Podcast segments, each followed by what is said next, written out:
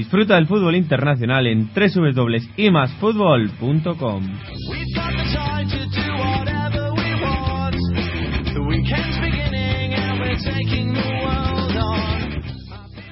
Primera semana de noviembre, programa número 102. Bienvenidos al mejor fútbol internacional. Bienvenidos, como siempre, a I más Fútbol.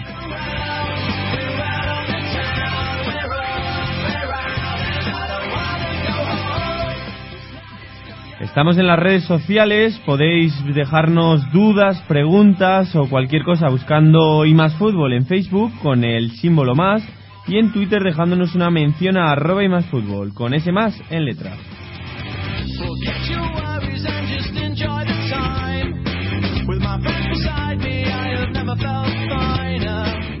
Además, podéis escucharnos también en directo en Onda Expansiva Radio, DNFM, RFC Radio y Radio Erasmus.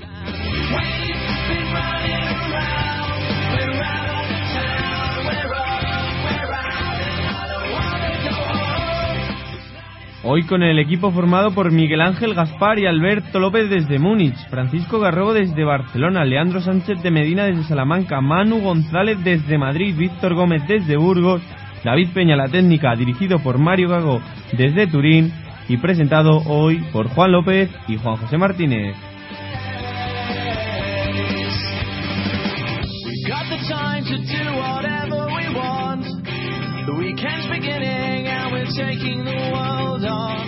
Vamos con el sumario.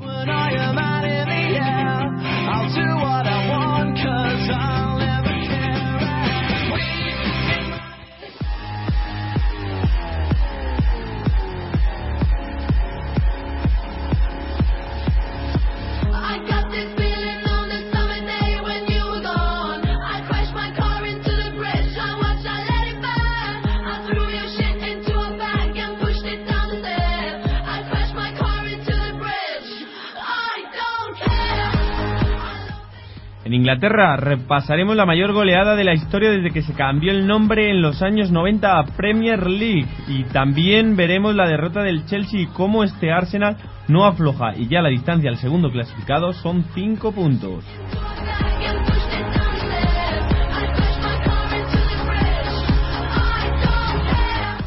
En Italia, la Roma pinchó por primera vez empatando a uno en casa del Torino gracias a un error de Benatia. Eh, lo aprovechó la Juventus, que venció en el difícil campo del Parma por 0-1, y el Nápoles también lo aprovechó, ya que ganó 2-1 ante el Catania. Además, el Inter de Macharri goleó 0-3 al Udinese y demuestra que la escuadra Nero Achurra ha cambiado respecto al año pasado.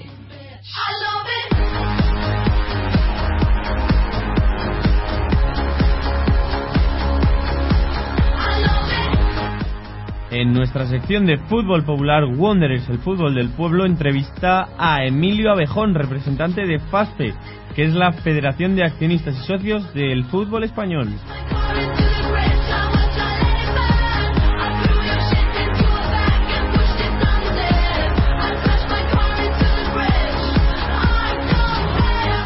En la Bundesliga, el Bayern ganó por la mínima y sufriendo al Ten Hoffenheim. El Dortmund goleó al Stuttgart por 6 a 1 y veremos cómo también el Leverkusen pinchó en el campo del colista.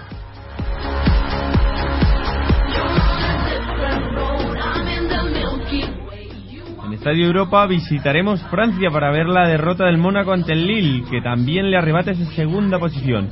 Más tarde llegaremos a Portugal, donde ya están los tres grandes en la cabeza de la clasificación. Desde Holanda nos toparemos con una liga muy abierta, ya que los ocho primeros equipos están en tan solo tres puntos. Y antes de volar a América, analizaremos el tropiezo del Zenit para dar las esperanzas al Lokomotiv en la Premier League rusa.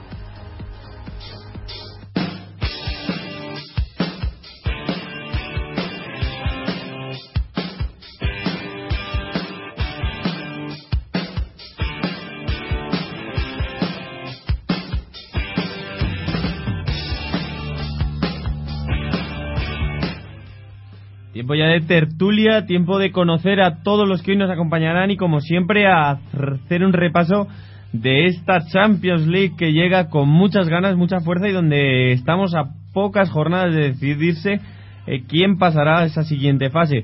Muy buenas noches, Juan.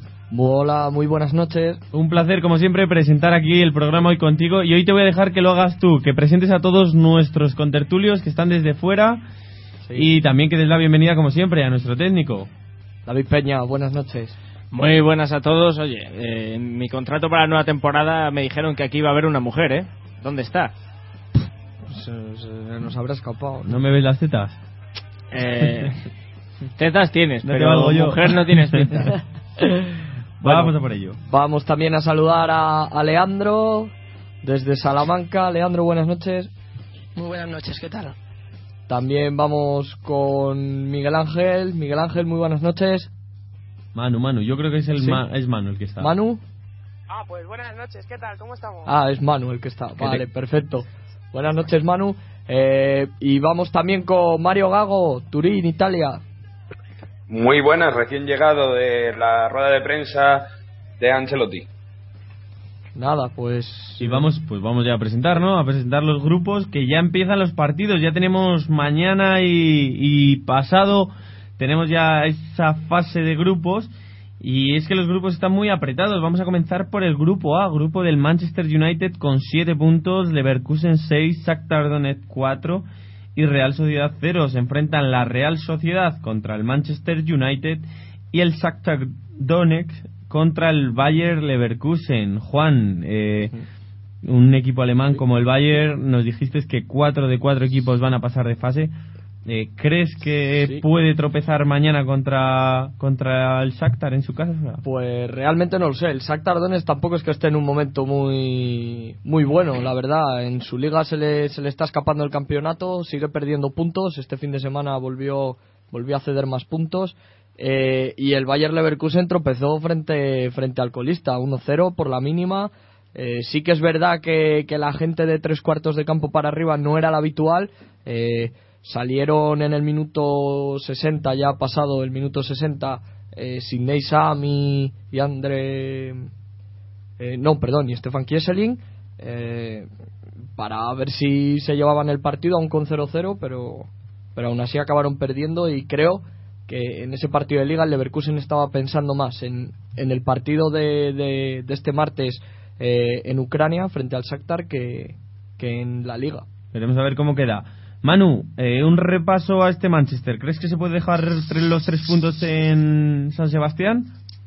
Mm, sí se los puede dejar teniendo en cuenta y cómo está el United. Yo tengo la sensación desde hace bastante tiempo de que a este equipo le falta algo. No sé qué es lo que le falta. Eh, ya hablaremos de ello, sobre todo en, en la Premier, lo que le ocurrió, porque la verdad es que fue una cosa, un descalabro espectacular. Y, y aunque ganó, aunque ganó, todo se ha dicho, eh, y veremos lo que ocurre. Yo tengo la sensación de que es que el United es una montaña rusa. El United Sí. te puede hacer una primera parte espectacular, como te puede hacer un partido penoso tirando a más que malo. Eh, y yo creo que el partido contra el Fulham lo deja todo, pero bien a las claras. Ya hablaremos. Sí, eh, el Manchester United esta temporada y, y en las últimas jornadas también, aunque esté sumando, es una montaña rusa en un mismo partido. Eh, sale con muchísima, a veces mucha presión, mucha presio- eh, presión, como decía, ambiental.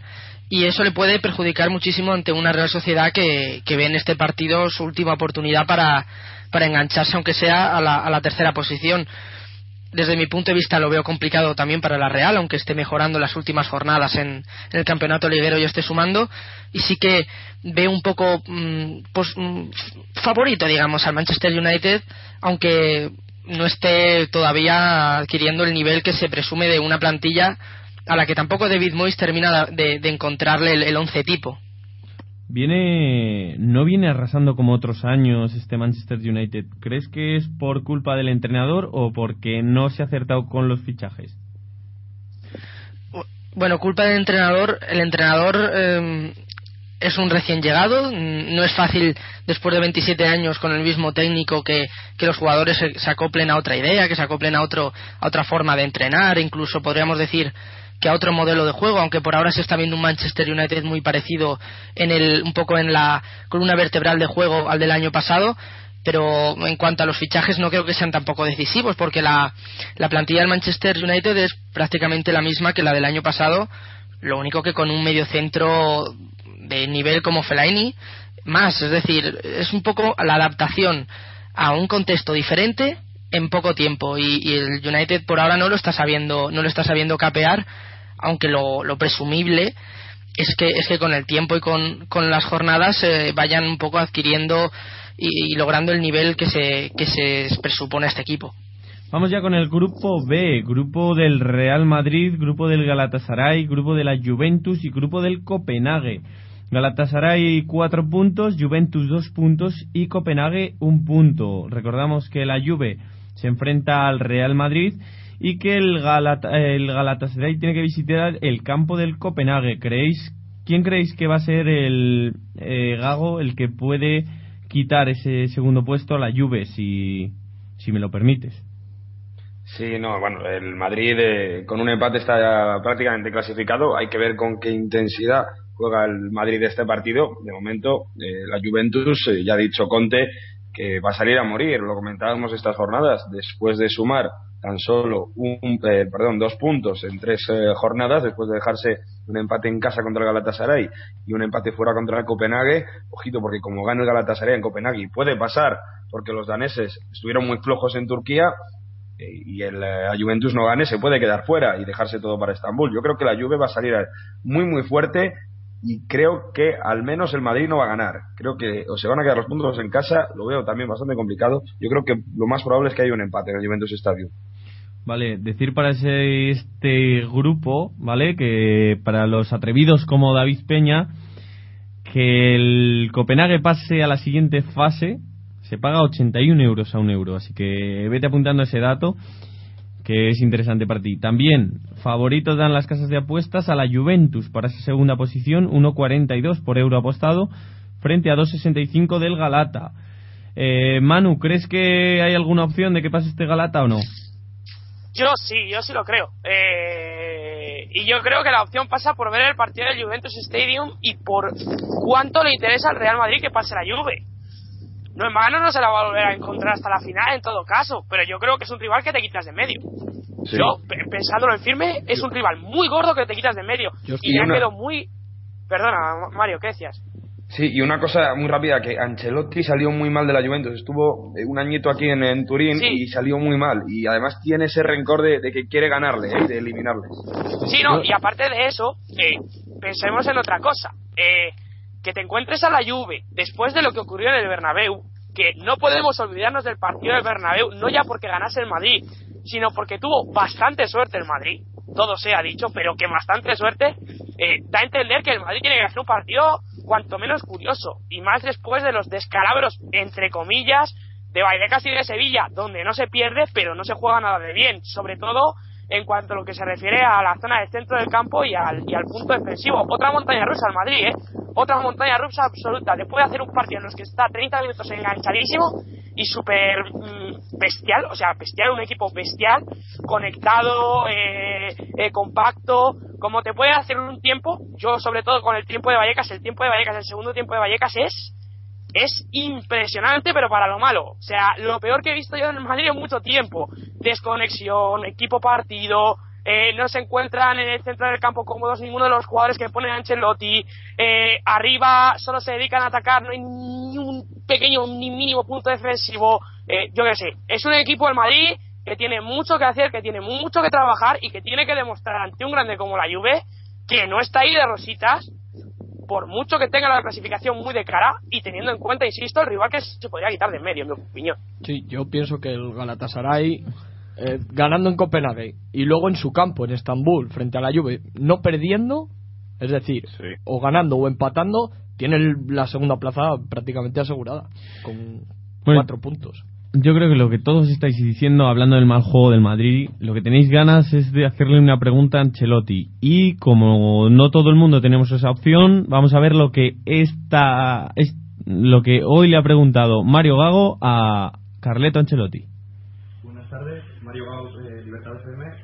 Quería saber eh, qué Juventus espera mañana, la Juventus de 4-3-3 que se presentó en el Bernabéu o la que juega normalmente en Liga con 3-5-2. No, creo que mm, fue una sorpresa el, sistema que Juventus utilizó en el partido a Madrid.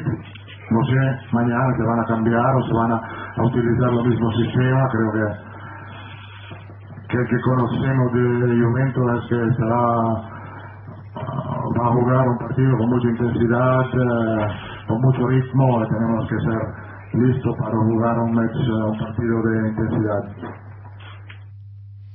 Bueno, ahí le tenemos la respuesta de Carlo Ancelotti desde Turín, nuestro enviado especial Mario Gago.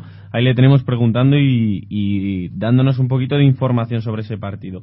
Vamos con el siguiente grupo, grupo del Paris Saint Germain, que lo domina claramente, grupo C. Paris Saint Germain 9 puntos, Olympiacos 4 puntos, Benfica 4 puntos, Anderlecht con 0. Se lo juegan todo en Olympiacos, Aquí, sí. que es el partido de la partido, jornada. El partido que, que interesa es el, el Olympiacos Benfica en, en Atenas, eh, porque pff, un empate como en, como en Lisboa deja las cosas prácticamente igual, eh, pero creo que el que más tiene que el que más tiene que ganar y menos que perder es el Benfica a día de hoy. Un, em- por un empate dejaría las cosas con Golaveras igual que está, que es más cero Olympiacos Y menos uno y Benfica. menos uno Benfica, con lo cual le daría una pequeñísima ventaja a Olympiacos, Mm. pero que para nada es determinante y que se lo jugarían todo hasta el último día, hasta el Claro. último partido. Por eso que la victoria de uno de los dos equipos sería como prácticamente definitivo. Un- también enfrentan el PSG Anderlecht. Recordamos que Pues en si le- casa del Anderlecht si le, le metió 5-0-5 5, 4 de Ibra. el pues, PSG. ¿Cuántos goles creéis que le puede meter eh, mañana este, este Paris Saint Germain? Pues, pues otros cinco mínimos. Es que, Ibra igual- diciendo, el Anderlecht está realmente mal en la liga ya belga. Ha perdido muchísimo. Este, este equipo entrenado por el holandés Van den Brom. Ahora mismo está quinto. Pero lo normal es ver a- al, equipo viola liderando y con facilidad la, la Jupiler Pro League. Ahora mismo lo digo, está quinto y está, bueno, sé que está a cinco puntos del líder porque está un gran estándar de leja, pero clubs como el Genk, el, eh, el Zulte Baremen, que está muy bien estos años, o el Brujas están por encima suyo. Sí, y Ibra quizás no juegue porque ya no jugó el, el viernes en Liga con el PSG, no jugó, estaba tocado y puede que igual lo, lo vuelva a reservar aquí eh, para, para que llegue a tope las próximas semanas. Veremos a ver, veremos a ver qué queda. Recordamos que este grupo C se juega mañana a las 9 menos cuarto. PSG, Anderlecht y Olympiacos, Benfica. Vamos al grupo D, grupo del Bayern de Múnich con 9 puntos, Manchester City 6, CSK de Moscú 3 y Vitoria Pilsen 0.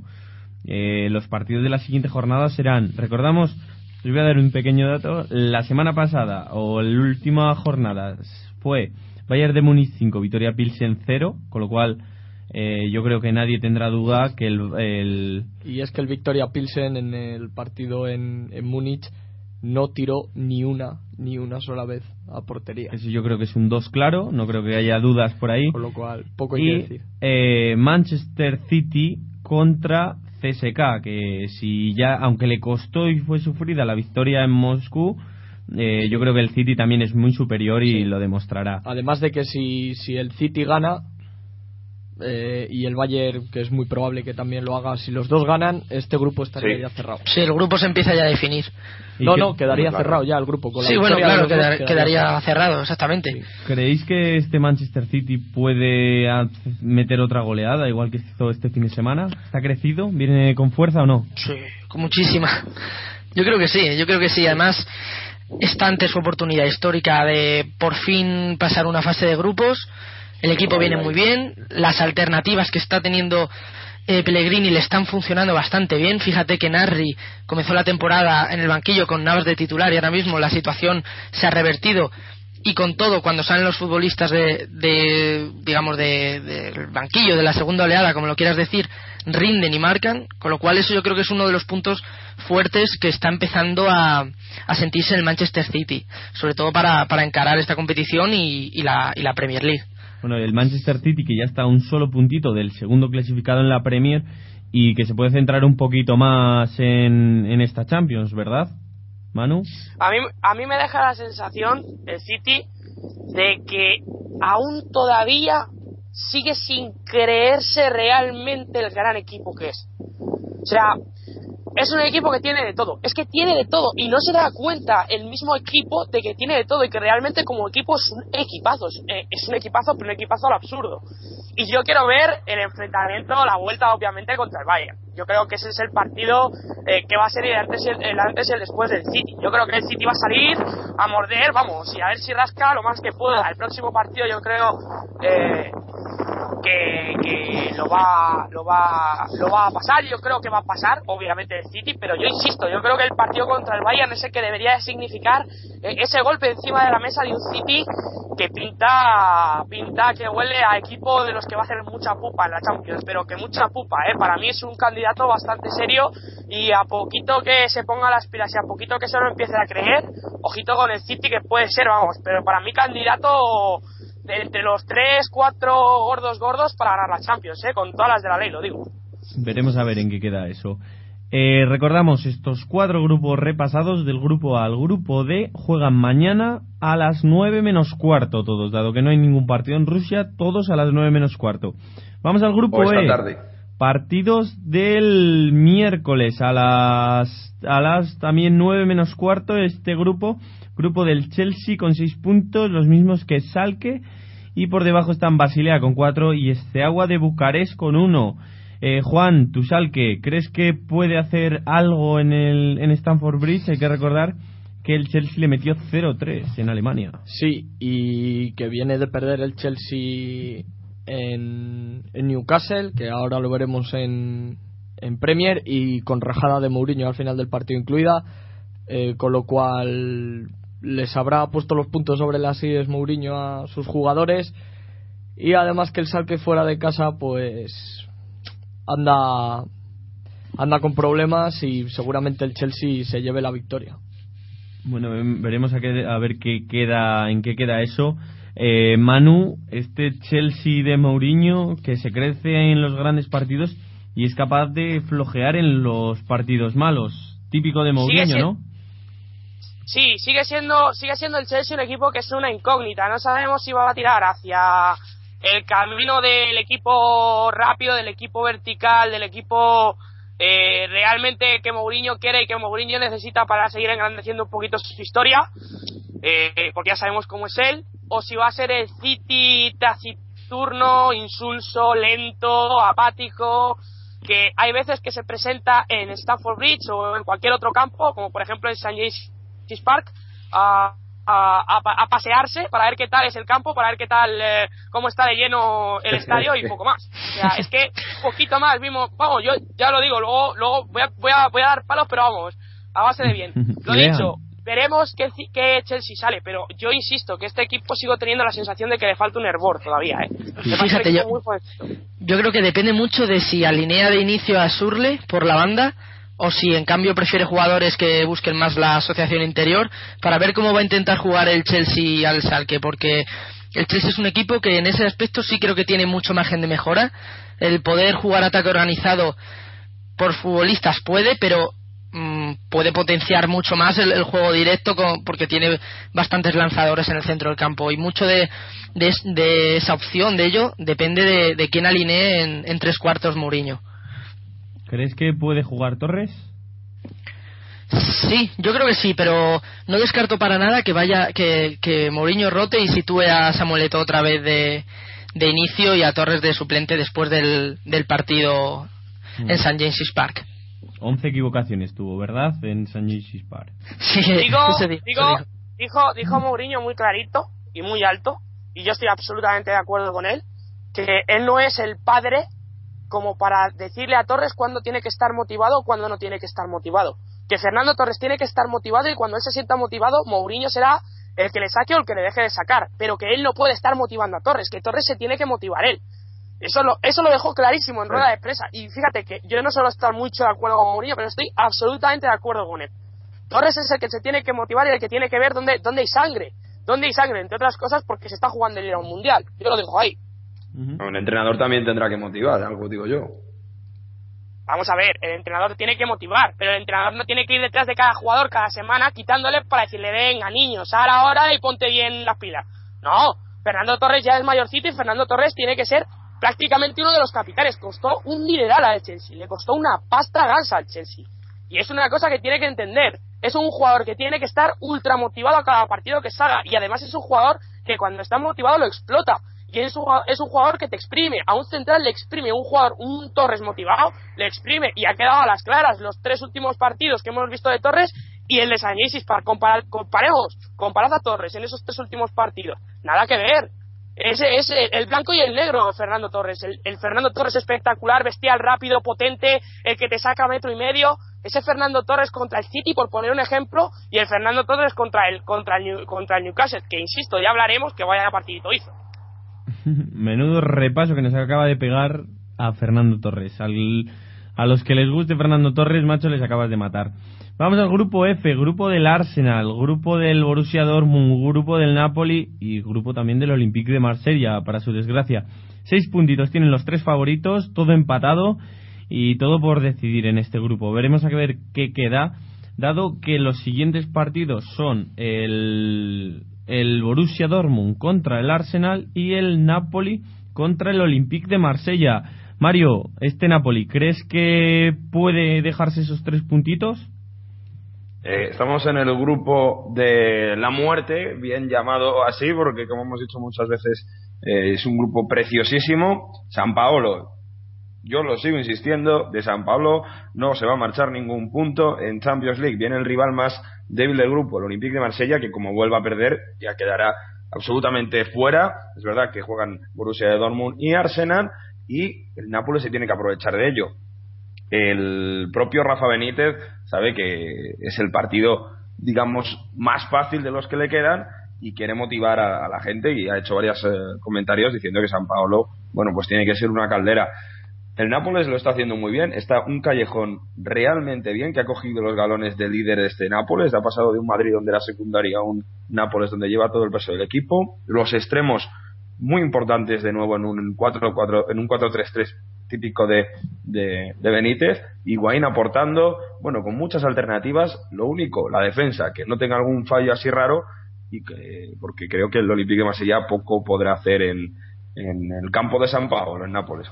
El Borussia Dortmund, Juan, quiero que le defiendas contra Leandro, cada uno defended por qué creéis mm, que vuestro equipo va a ganar desde, desde el, último partido, desde el día de, del Emirates, este Borussia ha ido para arriba. O sea, eh, desde que ganó al Arsenal en, en Londres, ha ido para arriba. Eh, el fútbol ha mejorado muchísimo. Luego hablaré de, de Nuri Sahin, que está volviendo a un nivel sensacional.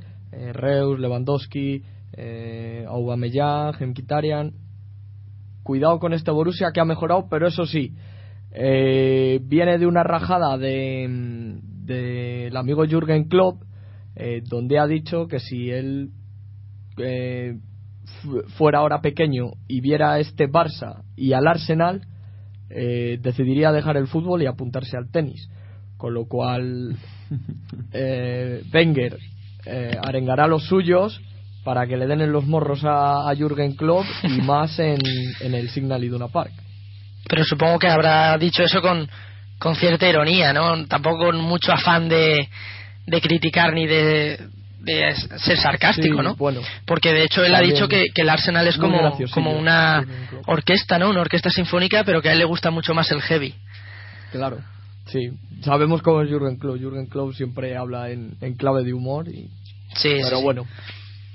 Y en cambio el Arsenal, eh, como dice Jürgen Klopp, es una orquesta sinfónica que cada vez suena mejor, ciertamente, aunque haya tenido algún partido en el último mes en el que ha flojeado un poco y ha sido un poco más mediocre, pero, pero con esta línea de cuatro que está empezando a formar el equipo con Santi Cazorla, que ya después de la lesión está entrando con muchísima fuerza en el once, con Rosicki que está demostrando que puede suplir bien a Wilson cuando, cuando se lesiona, como es, el, como es este caso, y, y sobre todo con Ramsey, que me parece el principal argumento de, de este Arsenal todos ellos eh, con las bien cubiertos por Arteta por detrás. Es decir el Arsenal tiene en esa línea del centro del campo su principal su principal punto fuerte incluso por, por, por delante de Olivier de Olivier Giroud en, la delantera. Por ahí pueden ser superiores a, a, un, a, un Boris, a un Borussia que sin duda va a plantear la misma presión que planteó en el Emirates, una, una presión altísima, sin necesidad de poseer el balón, van a, adelantar líneas para, para recuperar pronto y, y, probar a Chesney y un poco va a ser ese yo creo que, que el guion y el, y el escenario del partido. Un Arsenal intentando dominar el balón y un Borussia rompiendo y saliendo rápido. Sí es que además la gente de arriba en el Borussia ahora está muy muy muy fuerte y Lewandowski el otro día volvió a entrar y, y parece que y parece que sí que uh, hat-trick una asistencia bueno hizo gran partido Lewandowski y mucho cuidado. de todas maneras, yo estoy mirando y me parece que el que quede eliminado de estos tres eh, puede ser el campeón de la Europa League, pero dándose un paseo. Puede ser, puede ser uno de los favoritos perfectamente. un paseo. Viendo, analizando cómo son el resto de terceros, la Juve también puedes situarse en ese grupo de cabeza y, luego ves lo que hay en, el caso de quedar eliminada y luego ves los equipos que hay en Europa League. eliminada, ya verás.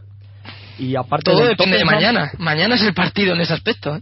Mañana contra el Real Madrid es el partido. Eh, es Estambul. Pero bueno, volviendo al caso del Nápoles, eh, Nápoles, Arsenal o Borussia de Dortmund, sí que es verdad que ahora mismo son bastante superior que cualquier equipo de Europa League, aunque bueno, todavía pueden haber sorpresas, pero va a ser el Arsenal. Veremos a ver en qué queda ese grupo. Vamos ya con el grupo G, grupo del Atlético Madrid, que es claro dominador. Eh, grupo de Zenit, con cuatro puntos también, que está en segunda posición. Grupo del Oporto, con tres puntos, sorprendentemente. Tres puntos en tres partidos. Y grupo del Astra Viena, con un puntito. ¿Quién será el segundo en este grupo? Hay que recordar que eh, el Oporto eh, recibió en casa en la pasada jornada al Zenit y salió derrotado por cero goles a uno y bueno, bastante sorprendente dado que en el estadio de Dragao es muy muy difícil ganar. En liga lleva cinco años sin perder y bueno, es mucho tiempo para haber perdido. veremos a ver el siguiente partido cómo queda, pero yo no sé qué pensáis o qué si tenéis alguna duda de que de que este Zenit eh, puede sentenciar el grupo si esto esto es fácil rápido y simple. Si el Atlético de Madrid gana y Zenit y Oporto empatan eh, ya está el Atlético de Madrid clasificado y ya, yo, creo que el Atlético ya y ya los demás pueden hacerlo y ya los demás pueden hacer lo, que quieran. igual, ¿eh? pueden pegar lo que quieran ya pueden hacer lo que quieran.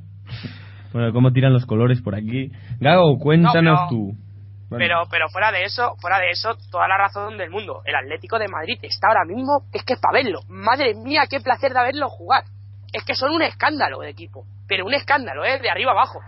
Y, y fíjate tú que yo pensaba que el grupo le iba a tener difícil el Atlético, que el partido contra el Porto, que tal, que cual. Y ahora mismo Atlético lo veo, vamos, es que está como una absoluta moto. Vamos a ver cuánto le dura, es lo malo que no sabemos cuánto le va a durar y que la plantilla no es larga. No es larga, por mucho que digan, la plantilla no es larga, aunque se hagan rotaciones, la plantilla no es larga. Hay alguna lesión que otra arriba que puede condicionar bastante. Están jugando muchos minutos, tanto Diego Costa como David Villa, y vamos a ver qué es lo que ocurre. Pero yo insisto, el Atlético de Madrid está como un tiro absoluto y encima va a pasar el grupo con toda la calma del mundo. Tiene toda la tinta.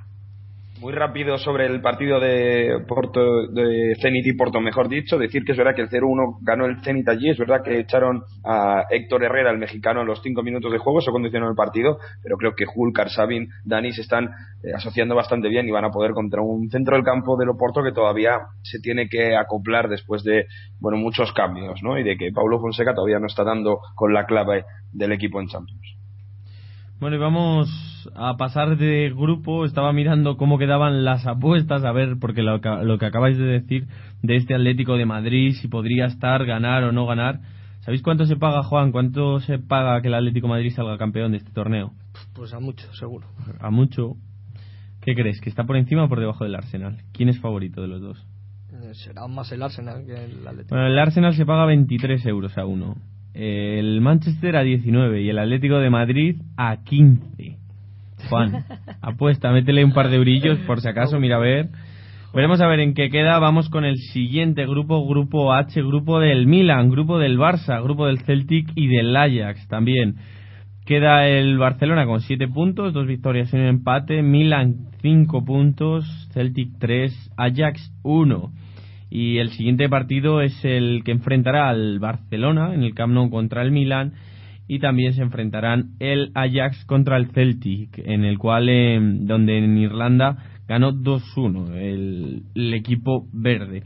Vamos Pues eh, con... entra muy rápido, Juanjo. Llega el Milan a, a- a Florencia después de un lío tremendo porque volvió a perder el Milan contra Fiorentina este fin de semana. Suena la cabeza ya de Allegri. La hija de Berlusconi parece que se va a cargar hasta Galliani. En fin, están las cosas, pero eh, muy, muy revueltas en Milán, que hasta Balotelli, que era el que mantenía flote el equipo, está desaparecido. Bueno, pues veremos a ver cómo queda este grupo, este grupo del Barça y que yo creo que está bastante clasificado. Vamos a hacer un pequeño repaso a la Europa League antes a repasar los equipos españoles antes de pasar de sección y es que el Valencia tiene seis puntitos, eh, se recuperó de la primera derrota en la primera jornada contra el Swansea y el grupo del Valencia queda con Swansea 7 puntos, Valencia 6 puntos, San Galen 3 puntos y Cuba de Krasnodar 1 punto. El siguiente equipo de. Recordamos que tenemos a los dos equipos de Sevilla y es el Sevilla, primero en su grupo, grupo H, con 7 puntos, el Snovan Liberec con 5 puntos, Fribourg con 2 y Estoril con 1. Juan, hablando del Fribourg, ¿crees que puede sorprender? ¿Qué tal el inicio de liga de este Fribourg? Acaba de ganar su primer partido de liga este fin de semana, está tercero por abajo.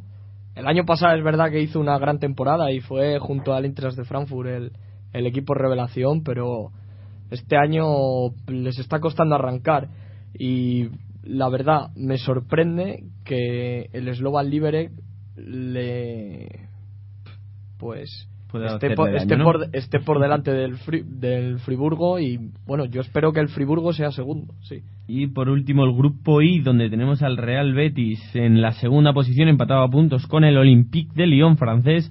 Cinco puntos para el Olympique de Lyon, cinco para el Betis, cuatro para el Vitoria de Guimaraes portugués y un puntito para el Rijeka croata. Veremos a ver en qué quedan estos grupos. Mucha suerte a los equipos españoles y vamos ya con Wanderers, el fútbol del pueblo.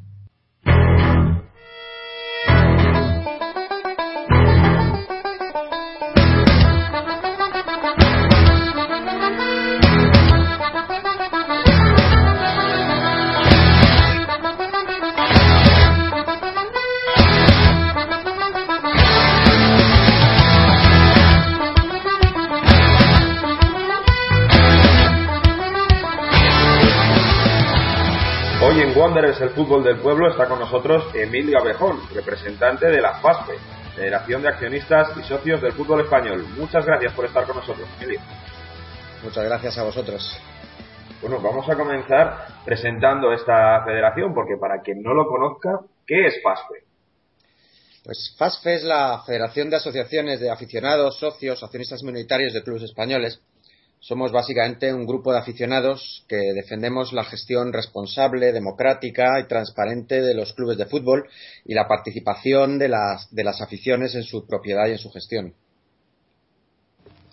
Cuéntanos un poco con cuántas asociaciones contáis y, y- un poco relacionado estas asociaciones, como la importancia que van teniendo en, en, el, en cada uno de sus clubes.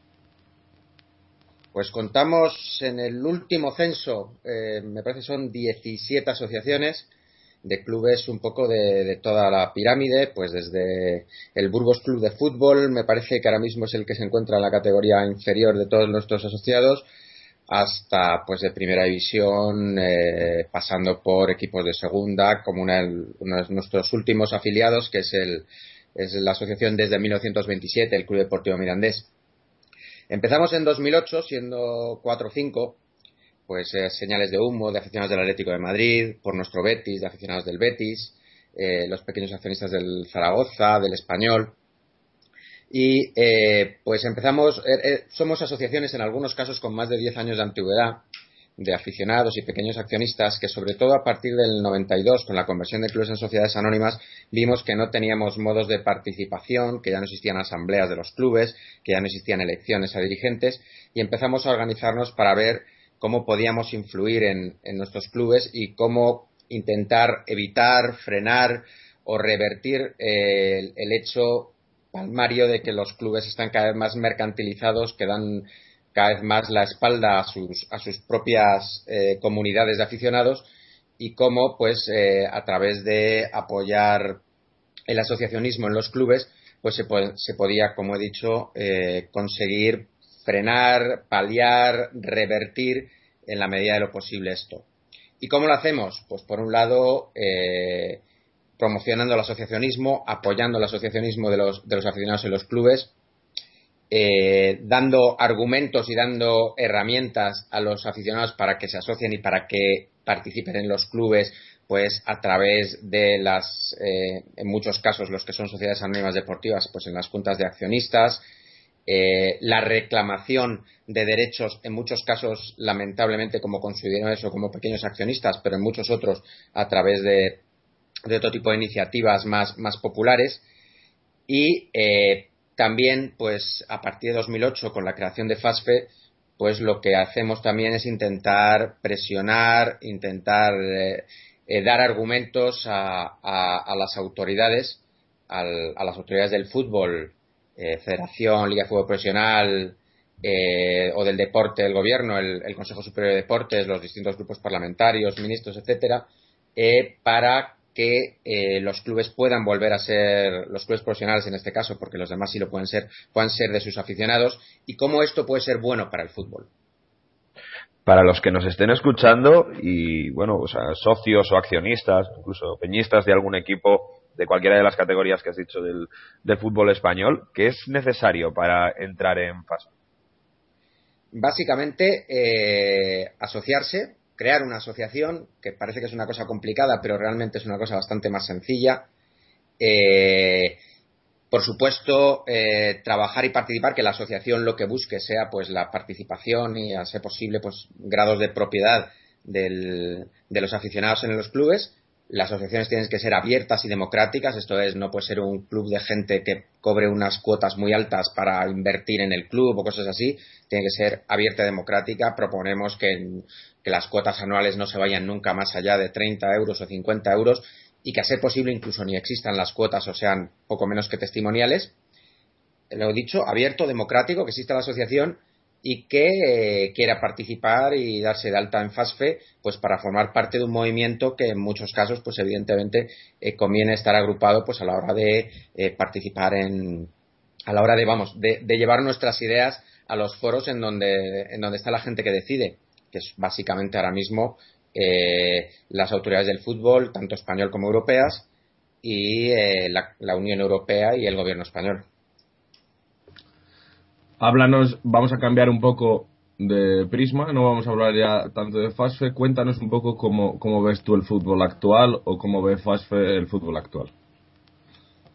Vamos a ver, el, desde los albores del fútbol profesional, pero sobre todo los últimos 20, 25 años, eh, creemos que el, que el, fútbol, a través de un proceso de mercantilización y de privatización de la propiedad de los clubes, ha ido dando la espalda a, a sus propias comunidades de aficionados, que al fin y al cabo somos los que fundamos los clubes, los que los financiamos económicamente y los que los financiamos sentimentalmente.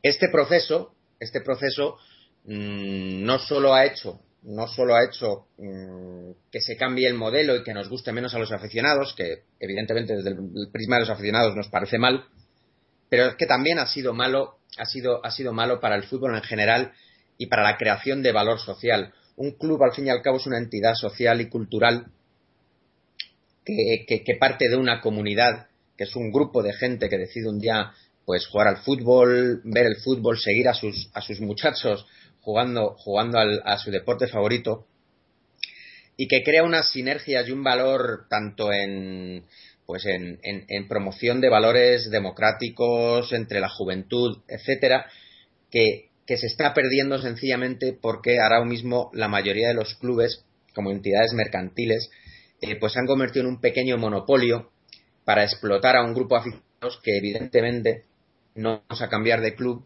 porque otro club de al lado juegue mejor, porque mm, gane más títulos o por cualquier motivo de estos. Por lo tanto, entendemos que hay que volver a meter a los aficionados del fútbol. Y esto ya te digo, no solo es bueno para los aficionados, evidentemente. Si el fútbol se parece a lo que nosotros queremos, pues estaremos más contentos. Sino que además es bueno para el fútbol porque incrementaría su valor social. Bueno, pues todo esto que he dicho en el caso de España pues se ve agravado porque el cambio, el cambio ha sido muy muy rápido desde hace 21 años con que la ley del deporte nos obligó a la mayoría de los clubes profesionales a convertirnos en, en sociedades mercantiles y además lo hizo expropiando, expropiando a los clubes, a sus aficionados y lo hacía pensando que así iba a mejorar la gestión económica, pues pensando que éramos, éramos los aficionados los que incluíamos el factor este de inestabilidad, obligando a los, a los pobres directivos a, a, hacer más fichajes, etcétera, etcétera.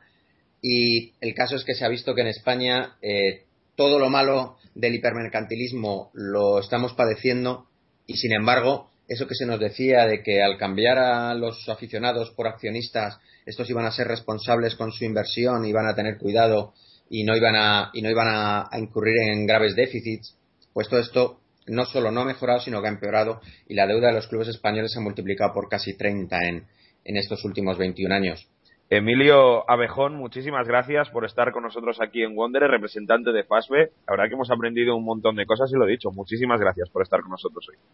Pues muchas gracias a vosotros.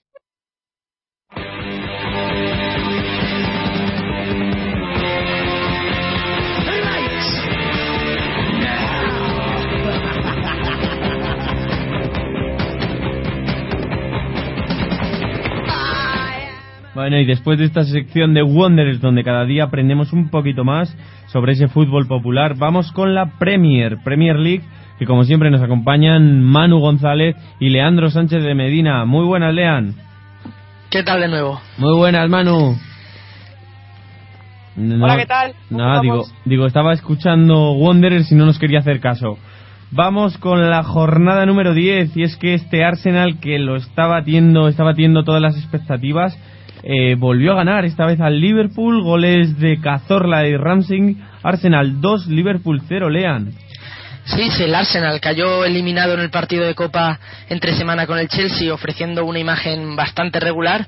Ante el segundo clasificado ha vuelto a lucir una superioridad, sobre todo cimentada en su medio campo. Faltaba Wilser por lesión, pero entre Arteta, que aportó equilibrio en zona ancha y por delante, línea de cuatro con Ramsey, Rosicky, Ozil y en especial Cazorla, se impusieron a ese 5-3-2 propuesto por Rodgers, un dibujo que además no termina de convencer triunfo merecido que despega un poco al Arsenal de los Reds y les inyecta moral de cara al partido de Champions en Dortmund.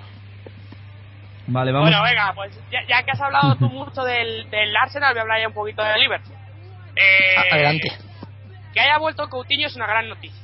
Eso lo primero. Y es muy importante para un Liverpool que efectivamente el cambio de sistema le ha sentado mal. Eh, eh, mm, Luis Suárez es un jugador muy importante, tanto como Starrich, pero da la sensación de que con ellos dos solos no basta. Sigo pensando que Lucas Leiva no es jugador para el Liverpool. Yo creo que no es jugador ni para equipo de mitad de la tabla de la Premier. Y se notaron las carencias contra el Arsenal de una manera, pero, pero muy bestia. Muy bestia. El Arsenal todo el rato y continuamente sobrepasaba por esa zona, acumulaba gente en el centro del campo. Y a Leiva le pasaban por delante, por detrás, por arriba, por abajo y por todos los ángulos y da la sensación de que eh, Steven Gerrard ya no está para trotes y menos teniendo en cuenta lo que tiene al lado, en el centro del campo. Mucho va a tener que mejorar el Liverpool, pero yo insisto, a mí me da la sensación de que ese equipo para quinto, sexto, séptimo, octavo o, o, o incluso menos. Insisto, el centro del campo, el Liverpool ahora mismo, puff, para mí brilla por su ausencia, el Arsenal muy superior en mi opinión. Bueno, y vamos con el siguiente partido. Newcastle 2, Chelsea 0. Saltó la sorpresa y es que luego Mourinho salió diciendo que se había equivocado él, se atribuía las culpas, eh, había cometido 11 errores y lo pagó con dos goles. Gufro en el minuto 68 y Remy en el 89 le dio la puntilla a este Chelsea. El Newcastle que de esta forma pone fin a la racha de triunfos del Chelsea en un partido en el que los de Alan Pardew mejoraron tras el descanso, siendo bastante más profundos, gozando de, de ocasiones que precedieron el gol de Gufrán. El Chelsea, que en la primera mitad había mostrado sobre todo mucha falta de perspicacia en, en último tercio de campo y había, había sido inferior a la, a la buena colocación defensiva del Newcastle, en el segundo tiempo, tras el gol de eh, Gufram, buscó con insistencia la portería de un Tim Krul que evitó el empate. Mourinho introdujo a William y Eto por Mata y un Fernando Torres bastante gris y esto se notó en la producción ofensiva, pero en cambio no en el resultado final. Seamos francos, eh, el Chelsea en estático es un equipo que no sabe jugar. ¿Os, ¿Os recuerda algún equipo español que estaba por aquí hace un añito, Mourinho, eh, cuyo nombre no quiero acordarme, empieza por R eh, y lleva Sí, Madrid pero- al final. pero Pues, es Pero que no sabes jugar en estático. En cuanto hay un equipo que se le cierra un poquito, y en la primera parte se vio, y se vio Eso sí. por- absolutamente se vio cómo cerraba bien el Newcastle, porque la segunda parte es lo que dices tú, Lean. En la segunda parte es cuando el partido cambia totalmente, porque el, el no sé qué ocurre, no sé qué ocurre, hay un cambio de, paradigma en el Newcastle y es donde cambia todo, todo, todo el sistema de- del Newcastle, que yo no, yo no lo entendí. Pero en la primera parte tuvo absolutamente controlado el partido del Newcastle, y si te das cuenta, por ocasiones y por tiros, me parece que tiró dos veces el Chelsea, si llegó. No, apenas porque casi todo el juego lo intentaba lo intentaba sacar David Luiz eh, batiendo líneas en envíos largos, pero que llegaran a la zona de tres cuartos, pero se perdían casi siempre, por lo que digo, porque estaban muy bien estimados los jugadores de tres cuartos, incluso con mm, bastantes permutas, ¿no? Entre eh, Hazard, Mata y Oscar que no que no surtieron ningún efecto. Y con el partido loco, que yo creo que se volvió más loco porque el Newcastle fue con más decisión a por el gol, con el partido loco y con más espacios, el Chelsea sí que pudo empatar y de hecho se puede decir que incluso lo mereció. Y bueno, lo de Fernando Torres, y vuelvo a repetir, insisto, yo soy de los que a mí me encantaría que fuese con la selección española porque me parece un jugador bestial, cuando es intenso, obviamente, eh, para verlo. O sea, y teniendo en cuenta lo que hay detrás con un tal Diego Costa y un tal Villa, vamos a dejarlo ahí, eh, horrible, o sea, horrible. El partido, eh, lo he dicho, apático, lento, eh, Sí, totalmente. Eh, sin intensidad, sin, sin brillo, sin ritmo, sin un desmarque claro, sin un disparo cómodo, nada, nada, nada, fatal, fatal. Un partido más que gris de Fernando Torres, que insisto, yo creo que es mejor jugador de lo que demostró en San James Park. Espero que Del Bosque no solo haya visto el partido de San James Park. Bueno, y veremos a ver lo que sucede en el partido del Everton. También sucedió en el Everton contra el Tottenham, el equipo de Roberto Martínez contra el equipo de Vilas Boas, que empataron a cero y lo que podría ser la pelea por, por plazas europeas. Quizás no por la Champions, pero seguramente que ambos equipos puedan estar en Europa en la, en la UEFA Champions League. La pelea por, por alcanzar el segundo puesto, porque han perdido ambos equipos eh, la oportunidad de, de lograr ese segundo puesto si, bueno, el, el equipo que hubiera ganado el partido, ¿no? No hubo goles entre dos de los mejores equipos de la Premier como apuntas, un Everton muy consistente en Goodison Park, donde no pierde este curso, y un Tottenham que, aunque sigue buscando potenciar al máximo una gran plantilla, se está mostrando competitivo y está a cinco puntos del líder. Los de Vilasboas, de hecho, fueron bastante mejores que el Everton durante la primera parte del encuentro, aunque en la segunda el equipo de Bob Martínez, con la entrada de Barclay y de Lofeu, pudo incluso haber ganado. Un empate que yo creo justo y que no termina de ser negativo tampoco para ninguno. Triste pero cierto, le falta gol al Tottenham. Le falta gol al Tottenham. Eh, Soldado no está teniendo fortuna, tuvo dos clarísimas en la primera parte, pero clarísimas, en los mismos morros, y no fue capaz de, de atinar. Y la mera no cuenta. No sé el motivo, no sé la razón, no Sí. cuenta. No, Eh, no, no debe de estar muy en forma para, para que no haya salido todavía de titular ningún partido de Premier. Está intentando Vilasboas, Sí, sí, sí, Es- está intentando Vilasboas darle un poco más de, de juego y de oportunidades en la Europa League, pero no, no está destacando y no se está ganando el puesto, francamente. Cosa interesante y muy interesante en el Tottenham. Eh, meter a los dos jugadores que metió, con Holby y con Eriksen en el centro del campo. Eh, maravilloso. O sea, maravilloso. La primera parte fue un escándalo. Los dos se juntaron, los dos se asociaron, los dos repartieron, los dos dejaron claro que tienen muchísima calidad, los dos dejaron claro que se entienden y probablemente lo veremos más veces en el equipo de Villasboas. ¿eh? Acordaros de lo que os digo. Eh, son dos jugadores que, que se entienden francamente bien. Y en el Everton, que en la primera parte estuvo fatal, porque estuvo fatal, pero en la segunda mejoró muchísimo, no sé qué pasó ni qué ocurrió. Yo creo que una cosa en especial, creo que fue lo que hizo que el Everton perdiese mucho, sobre todo en el centro del campo. Quitó a Barclay en la primera parte, que es un jugador muy interesante, insisto, muy interesante para lo que Ancelotti dice de equilibrio. Yo creo que es para sobre todo que el centro del campo no haga aguas. Barclay es un jugador muy interesante en eso porque es eh, inteligente en la presión, tiene buena salida de balón, eh, es un jugador que no es excesivamente genial si tú lo ves realmente jugar, pero es un jugador que, insisto, tiene cositas que probablemente hagan que ese Everton esté bastante más hundido. Y lo quitó y hizo una cosa bastante extraña en en esa primera parte. A la segunda parte el equipo se juntó, se compactó y Lukaku incluso tuvo alguna. Feísimo el golpe que se llevó, por cierto, Hugo Llorí con la rodilla de Lukaku en la cabeza, ¿eh? Sí, sí, sí. Feísimo. Se podía haber hecho trizas eh, Llorí porque se podía haber dejado ahí el cuello. Llegó, vamos, el, el mismo Lukaku pidió las asistencias, pero vamos, porque cuando vio el, el leñazo que se había dado Lloris, pero vamos, lo- rapidísimo, vinieron las asistencias y bueno, no, no fue nada al final para Lloris, que, que ya digo que tuvo fortuna. Yo insisto, este Everton tiene una pinta escandalosa, tiene una pinta escandalosa.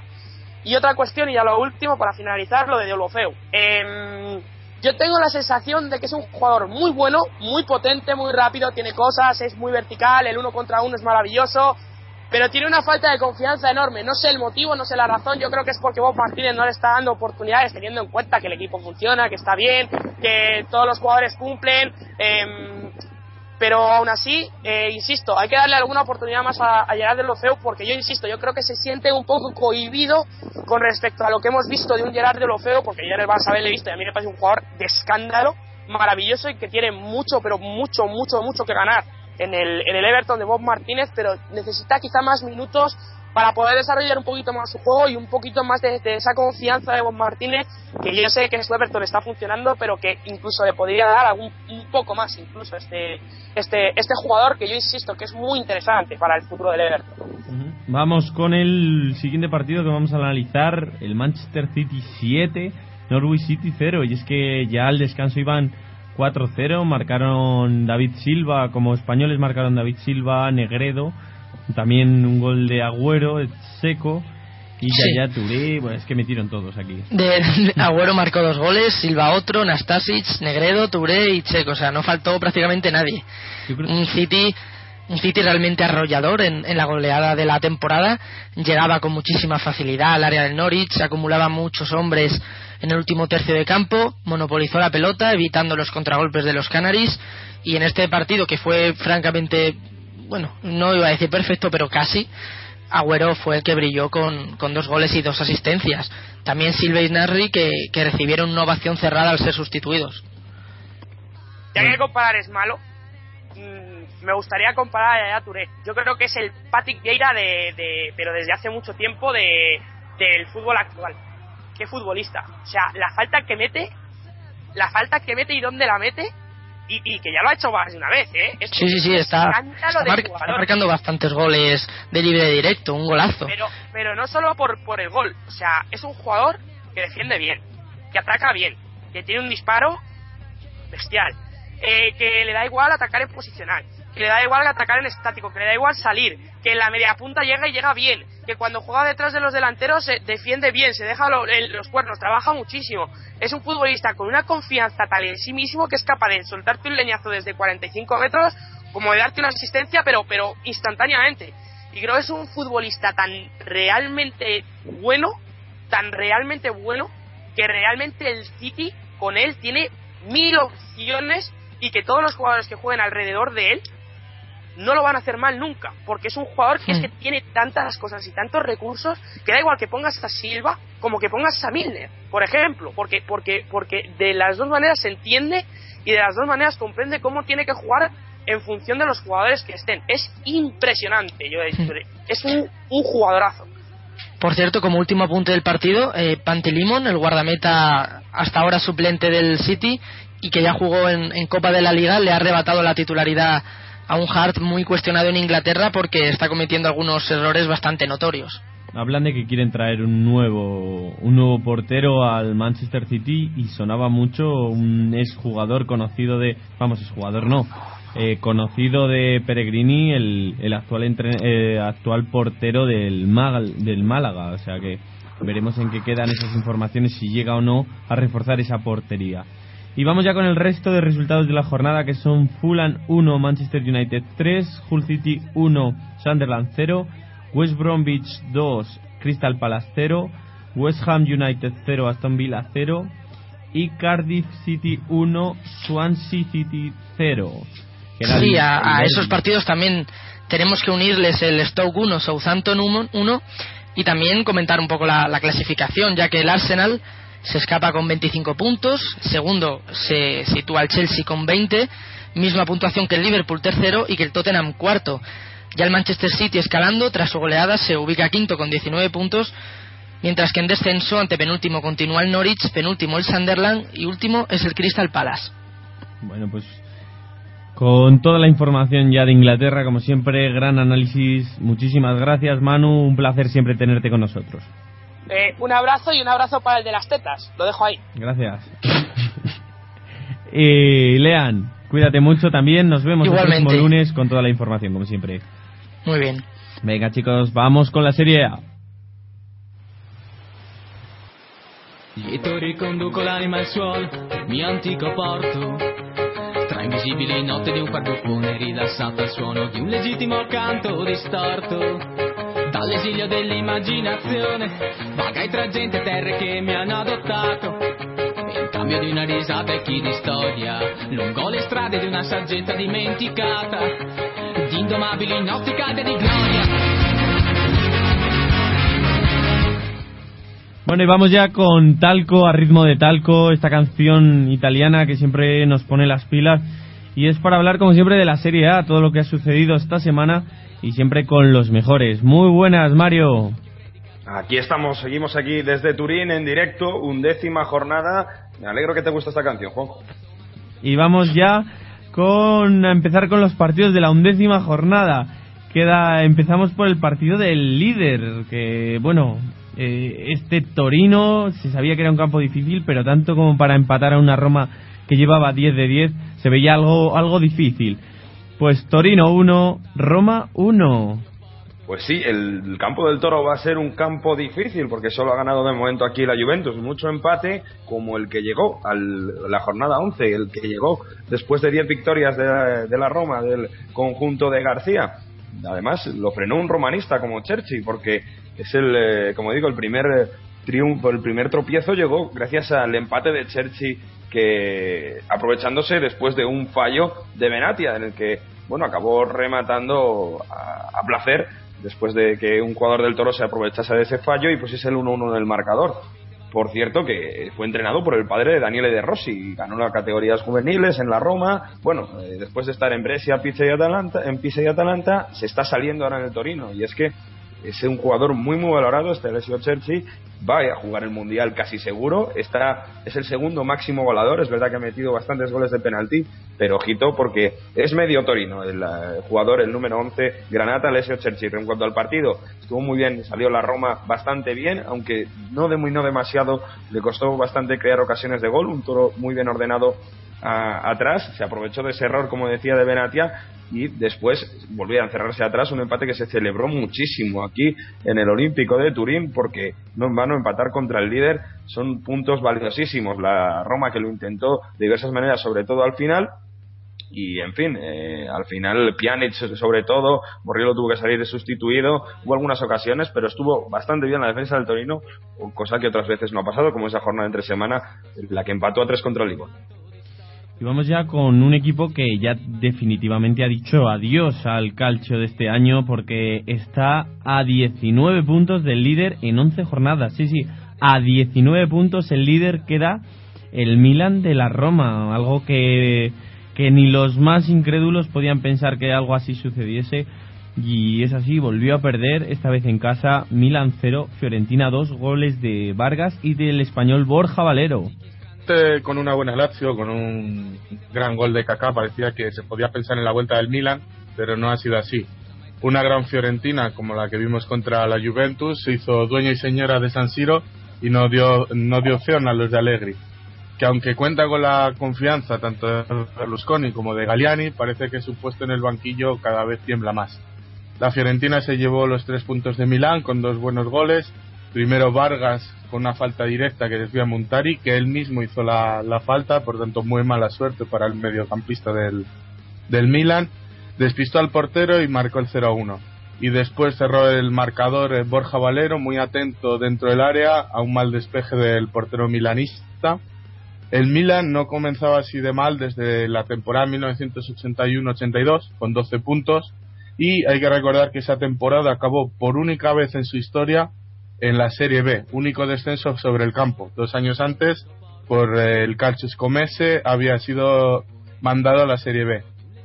Eh, 19 goles en contra. Solo el Sassuolo, la Sampdoria y el Bologna tienen peor registro. Y en la era Berlusconi hay que destacar que nunca el Milan había tenido cinco partidos consecutivos a domicilio sin conseguir al menos una victoria. Ahora solo va dos empates. Parece que no solo es en el campo donde no funcionan las cosas, sino también en el club. Es un todos contra todos, Galliani contra Allegri, Allegri contra Bárbara Berlusconi, Bárbara Berlusconi contra todos y en medio Balotelli, el que tendría que ser la gran estrella del equipo milanista, se ha perdido por descalificación más de un tercio del campeonato, solo tres goles, el doble de tarjetas amarillas, seis en siete partidos y tres partidos sin jugar. Veremos qué hace la próxima jornada el Milan contra el colista, el Chievo Verona, que está pagando muy caro el regreso a la élite del Elas Verona y el sueño del barrio veronés puede tener su punto y final esta misma temporada. La Fiorentina, quitando el partido contra el Napoli, un equipo asentado, está luchando por entrar en Europa el año que viene por la Champions League y ganando a los dos grandes, Milan y Juventus, veremos hasta dónde puede llegar este equipo de, de Montella. Bueno, y vamos ya con otro partido, el Udinese que jugaba contra el Inter, un Inter que por fin ha encadenado cuatro partidos seguidos sin conocer la, la derrota. Tampoco es muy algo muy significativo porque lleva dos empates y dos victorias, lo que le han dado un pequeño impulso, pero todavía no es el suficiente para llegar a esos puestos de arriba.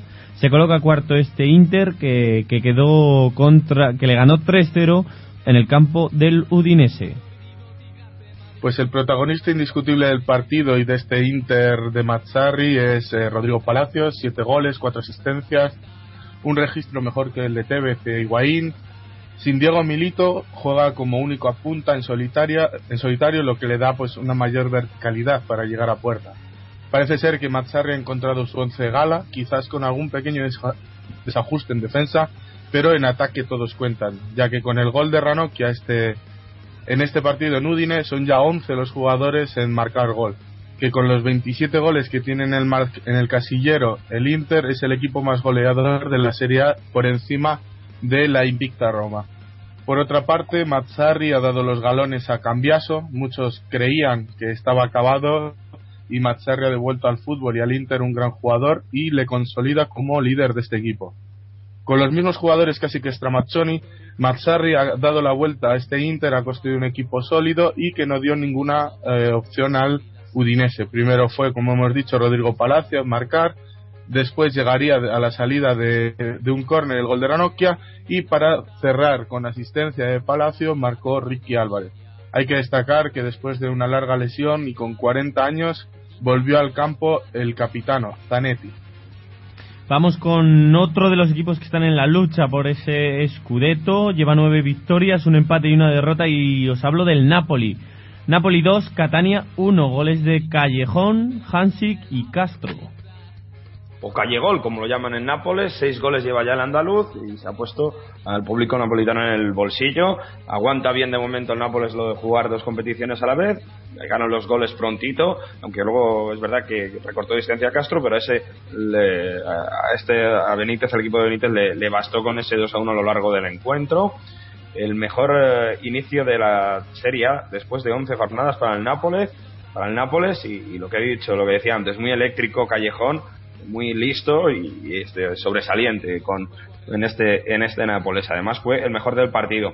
También hubo un partido muy muy bueno entre semana en Florencia ya que ganó la Fiorentina y a pesar de errores arbitrales aparte, pero victoria en Florencia y luego esta victoria importante ante el Catania teniendo un partido importante contra el Olympique de Marsella entre semana demuestra que este Nápoles va en serio, que va a luchar por la Liga. De momento está igualado a puntos con el, eh, la Juventus y recortando distancia de esta jornada a la Roma. Bueno, y vamos con otro de los partidos de esta jornada, otro de esos equipos que pelean por llegar arriba, y es el Parma 0, Juventus 1. Sí, el, la Juventus que venció con 0-1 con gol de Pogba, con un tanto de fortuna. La verdad que fue mejor el equipo de Conte. El Parma solo tiró una vez a puerta. Tuvo la mayor parte de la posesión el equipo bianconero. Destacar que Pirlo no fue titular, tampoco Llorente, reservándole para el partido contra el Madrid, probando cositas con Jovinko Tevez, como siempre Tevez muy, muy activo. Y en fin, eh, ya con la mente preparada en el partido contra el Real Madrid. Como digo, tres victorias consecutivas en Liga que, bueno, dan un poco más de crédito a Conte. Vamos con el Lazio 0, Genoa 2.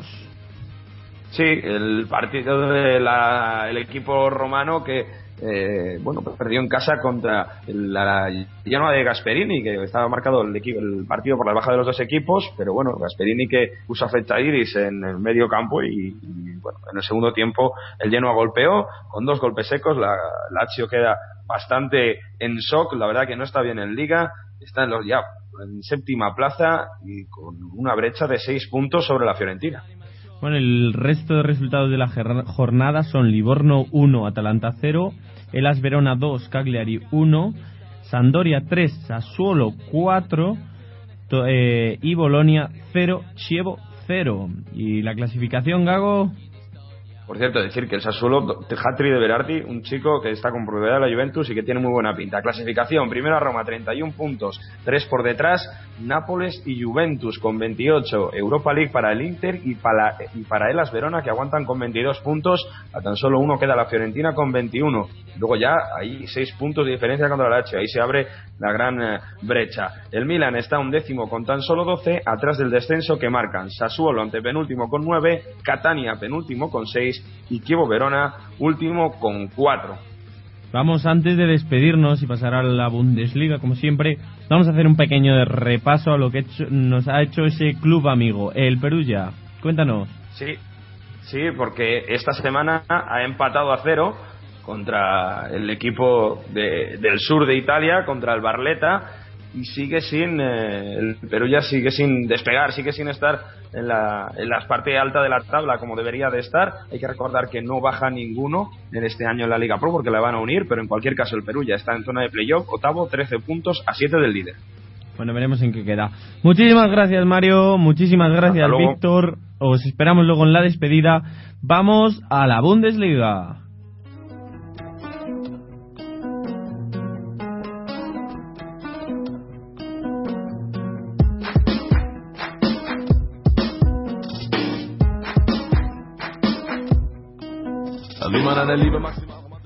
Tiempo, como siempre, de la mejor liga del mundo. Tiempo de hablar de Alemania. Tiempo de hablar de, esta liga que clasifica cuatro de cuatro equipos en la siguiente fase y que va a conseguir que, eh, bueno, que seguir demostrando en Europa que somos la mejor liga.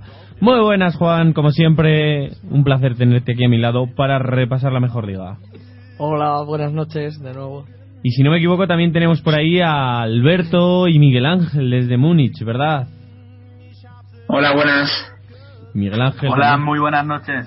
Eso es, ya pensaba que no ibais a venir, que os queríais tomar fiesta, dado que los grandes volvieron a ganar, pero esta vez nos sorprendió el Leverkusen, que, bueno, se quedó y se ha distanciado demasiado de esos dos grandes. Vamos, Juan, con el Hoffenheim 1, Bayern de Múnich 2, porque este Bayern no juega tan bien como quiere Guardiola y se enfada. Sí, pero la verdad también es que hay que decir que no es que no pueda jugar, no es que no juegue bien, sino es que no puede jugar bien. O sea, los equipos, mm, salvo igual Borussia Dortmund y, y Bayern Leverkusen, los demás eh, no le juegan de cara a cara. Eh, son equipos que, que, están jugando bastante em, todo lo contrario al Bayern, bien organizaditos atrás, eh, mucho trabajo atrás, mucho físico, mucha fuerza y lo único que intentan es aprovechar o pérdidas del equipo de, de Guardiola o bien intentar alguna jugada a balón parado o a la contra, rápido. Pero mm, en, en serios peligros en, apuros de verdad no le ha puesto ningún equipo mucho, mucho, mucho. Sí que este Hoffenheim eh, eh, aprovechó el error de, Manuel Neuer en el, en el 1-0 y, bueno, y no le duró mucho la alegría, la verdad. Y, tuvo un par de ocasiones más, pero incluso Manuel Neuer, después de ese error, eh, salvó a su equipo de, en una en una en una ocasión, la verdad. Eh, como he dicho, en el minuto 34 Manuel Neuer mm, salió a despejar un, un córner, pero el meta no agarra la bola, se le escapa hacia atrás y en el segundo palo le cae el balón a Niklas Sule, que, solo tiene que empujar el balón y, poner el 1-0. Pero como bien he dicho, la alegría le duró, pues eso, tres minutos. Eh, falta en la frontal, bastante centrada, eh, que, le lanza Ribery directa a puerta, el balón golpea en, en, que desvía la trayectoria del balón, despistando al portero por completo y, poniendo el empate. Em, empate con el que se llegaría al descanso y el partido no se resolvería hasta el minuto 74 cuando cuando la verdad que fue la jugada más tonta que tuvo en defensa el, el Hoffenheim Eh, un balón que consigue recuperar eh, el, el lateral derecho de, de- del Hoffenheim eh, eh, y que en vez de despejar eh, se queda con el balón dentro del área grande, en los pies, eh, hecho que aprovecha Bastian Schweinsteiger para, para rebañarle el balón y quitárselo. eh, eh, Javi Martínez coge ese balón, toca a Ribery y este eh, cede a, a Thomas Müller que solo y libre de marca lo único que tiene que hacer es en, en el borde del área pequeña empujar el balón y poner el, el 1-2 definitivo que, que hizo que el Bayern de Múnich pues se volviera a llevar los tres puntos eso no con tanta brillantez como se, se espera o se esperaba de este Bayern de Múnich pero sigue sacando los partidos adelante Oye, Alberto, Javi Martínez, cuando entró en la segunda parte, bajó un poco el nivel del equipo. Eh, ¿Crees que necesita minutos o es que no tiene calidad suficiente comparándole con Lam? Hombre, eh, calidad suficiente creo que tiene y de sobra. O sea, ya se ha demostrado lo que, lo que es capaz de hacer Javi Martínez. Lo que sí que está bien claro es que viene de una lesión larga, ha estado tiempo sin jugar y, y sí que necesita pues, volver a encontrarse bien, volver a encontrarse con confianza, con fuerza. Pero vamos, yo estoy prácticamente seguro que Javi Martínez se va a volver a ganar el, un puesto en el once titular, vamos, seguro. Veremos a ver en qué queda. Vamos con la goleada. ¿Inesperada o esperada? muy, muy esperada Porque era contra el Stuttgart. El Borussia de Dortmund le metió un 6-1 y eso que ni... Vamos, meter el primer gol que le metió el Stuttgart fue, vamos, poner una bomba en casa del Dortmund, básicamente, porque luego recibió 6 y yo creo que no jugando tan bien como, como él se merece, no dando su mejor versión, pero lo que tiene muchísimo es pegada. Gol muy efectivo sí gol. la verdad es que sí muy efectivo no generó no generó ocasiones muy claras de gol el Borussia pero las que tuvo las las aprovechó y de sobra lo, lo dicho en, en la tertulia antes este Borussia sigue en racha eh, eh, desde la victoria en, en el Emirates en Londres en- eh, ha, ha vuelto a, a parecerse a ese Borussia de la temporada pasada. Eh, eh, la verdad es que eh, jugadores en ple- las grandes piezas de- del equipo, sobre todo a nivel ofensivo, están bastante bien, van cogiendo el tono y sobre todo la reaparición de, de Nuri Sahin, que vuelve a estar a un nivel bastante bastante competitivo y está entrando mucho en los planes de, de Jürgen Klopp eh, eh, ahora mismo.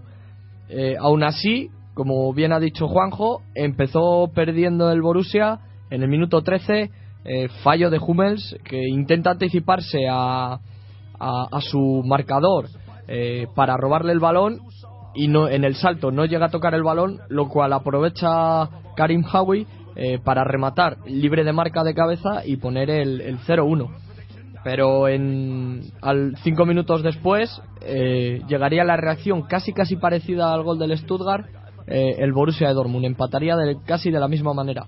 Corner que vota Nuri Sahin y Socrates con un potente cabezazo anticipándose a su defensor pondría el empate a uno eh, que tan solo duraría tres minutos ya que en el 22 después de empatar Reus eh, em, perdón ya que en el minuto 22 Reus con una buena jugada personal eh, y un potente tiro cruzado con su pierna izquierda pondría el 2-1 con el que llegarían al descanso. Eh, hasta ahí eh, nada nada nada raro por lo visto ya que en la segunda parte el, el Borussia sacó el rodillo eh, y la verdad es que un gran un, un gran Lewandowski con tres goles y, y una asistencia eh, fue fue la clave de, de la segunda parte en, en el Borussia.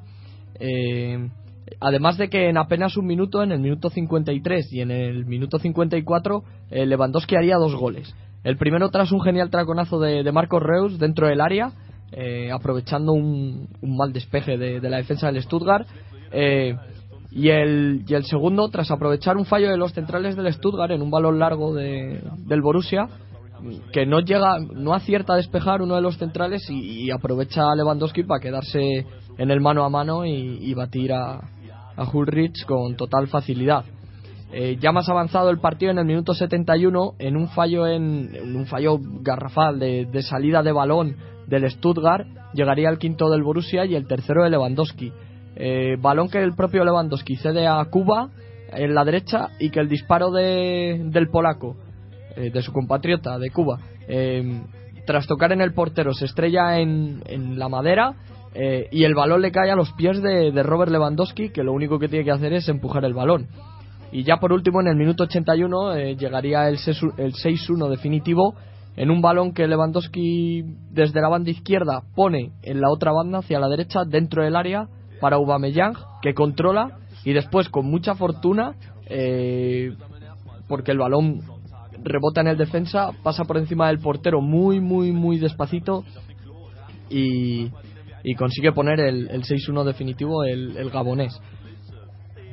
Bueno, pues vamos ya con la alegría de, del fin de semana, yo creo, porque los aficionados del Eintracht de Brunswick, si hace un año les dicen que iban a ascender y después en casa iban a ganar a un todopoderoso Bayer Leverkusen, dicen, estás, nada, deja, deja de beber, deja de soñar, porque eso es imposible.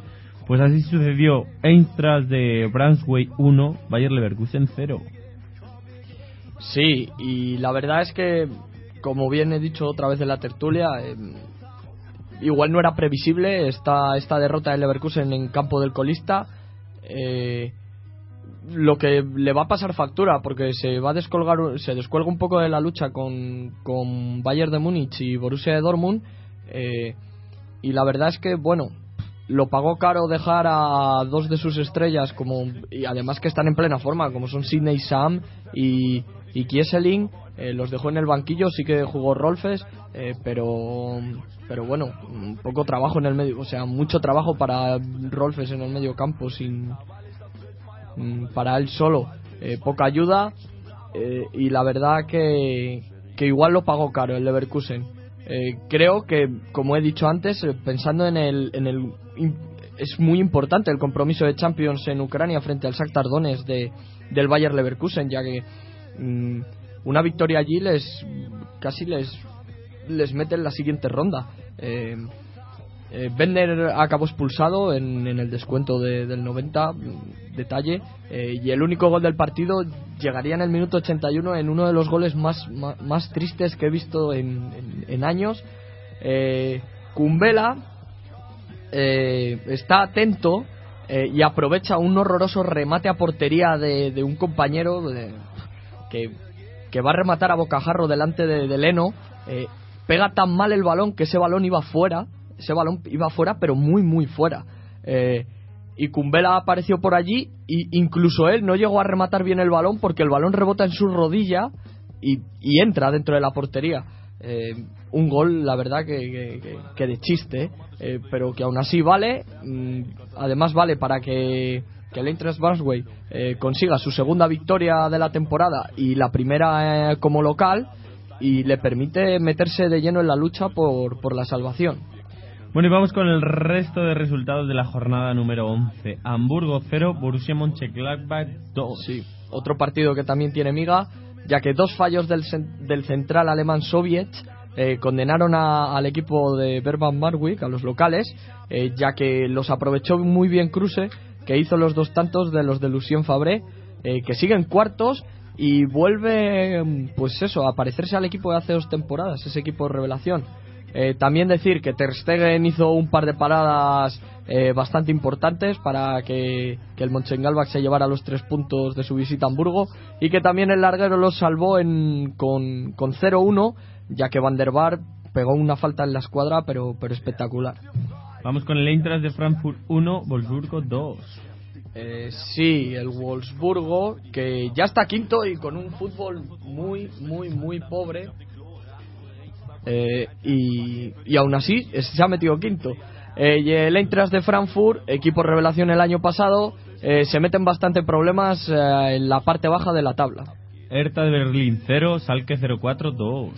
Eh, victoria importantísima del Salque que, que, que además hace eso, echar alerta de Berlín de puestos europeos y meter al equipo de los mineros en, en, en, la sexta plaza.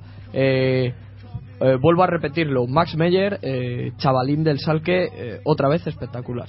Werder Bremen 3, Hannover 96 2. Otro que hace lo mismo que el Wolfsburgo, los de Werder Bremen se meten en la lucha por Europa sin apenas hacer nada y el Hannover mm, se descuerga, el equipo de, de Slonka. Augsburgo 2, Mainz 05 1. Con esta victoria el Augsburgo empata al Mainz en, en la mitad baja de la tabla eh, y los dos pues ahí, ahí. Nuremberg 0, Fribourg 3. Sí, el Nuremberg, que sigue sin ganar esta temporada, tiene 7 puntos y los 7 son de 7 empates. Y el Freiburg, eh, el otro equipo revelación del año pasado junto al Eintracht- al de Frankfurt, suma su primera victoria de la temporada. Eso sí, los dos equipos siguen en, en la cola de la clasificación. Eh, Miguel Ángel, y nos traes una pequeña noticia, según tengo entendido, un poco extradeportiva, ¿verdad? Por un viejo conocido de, de este deporte, Uli Holness. Sí, bueno, un nuevo capítulo de Uli Jones y sus historias con, con las evasiones de impuestos. Eh, se sentará en el banquillo de los acusados y, bueno, se le atribuye un delito fiscal ya relacionado con una parte de dinero que parece ser que está relacionado también con el patrocinio de, de Deutsche Telekom, la, la telecom alemana. Y bueno, esto ya viene de, de allá por antes de la final de la Champions cuando parece ser que eh, él voluntariamente dijo que, que había evadido impuestos porque se había enterado de que iban a, de que la tenía la, la fiscalía detrás. Entonces, si él lo reconocía, eh, iba a ser menos penalizado que si le pillaban de facto. Entonces, bueno, ahora ya parece ser que se está formalizando todo lo del juicio y bueno, irá a declarar en el día 10 de marzo al, ju- al juzgado, a uno de los juzgados de Múnich. Bueno, y ver, bueno, Hablan de que también Bárcenas está metido por ahí, debía de ser su tesorero o algo así. ya veremos. Bueno, por ahora lo que os podemos decir desde aquí es que la prensa no critica nada, simplemente se dedica a relatar. Y bueno, eh, por parte de la directiva eh, todos le apoyan, incluso Beckenbauer ha dicho que confía en que Uli pueda demostrar de que eso ha sido un error por su parte y que, y que al haberlo reconocido que, que no se le que no se le penalizará ni con Le- ni económicamente ni obviamente ni penalmente. Claro, le, le ya ha pasado, veremos, le ha pasado como ya veremos si dimite antes de que finalice o que ya veremos.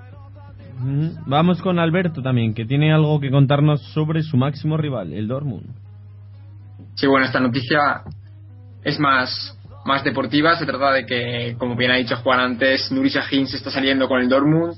Está asumiendo ya un papel muy importante en el esquema de Jurgen Klopp. Y, y- y se comenta por aquí por Alemania que el Borussia está planteándose la opción de compra muy seriamente, de, de recompra muy seriamente. Y esta está ya tasada en unos 8 millones de euros. Veremos cómo, cómo queda la cosa.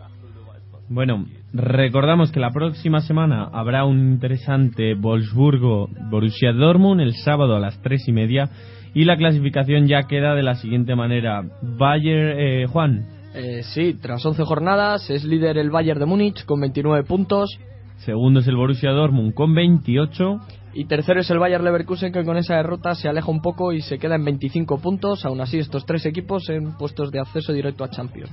a seis puntitos del Leverkusen y a 10 ya del Bayern se encuentra el Borussia Mönchengladbach con 19 puntos. Eh, este equipo iría a la fase previa de la Champions. Sí, y en los puestos de Europa League está quinto el Wolfsburgo con 18 puntos y sexto el Salke con 17. En descenso, colista el Entras de Brockway con 7 puntos, Nuremberg también con 7 y en, en el playoff de descenso el Fribourg con 8. Vamos a Estadio Europa.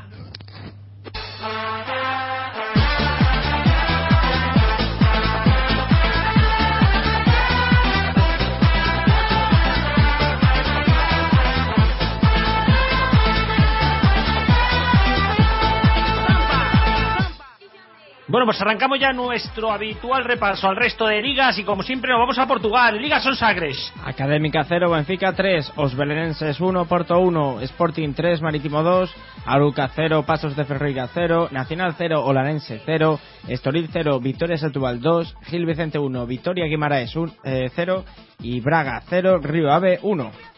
Como bien decía al inicio del programa, Porto, Sporting y Benfica tienen la cabeza de la tabla con los del norte con 23 puntos y de 3 de ventaja sobre los otros dos. El cuarto se sitúa el Gil Vicente que ganó, seguido de Nacional y estoy con 14. El Braga, por cierto, está en el puesto 9 con 12 puntos. Lican.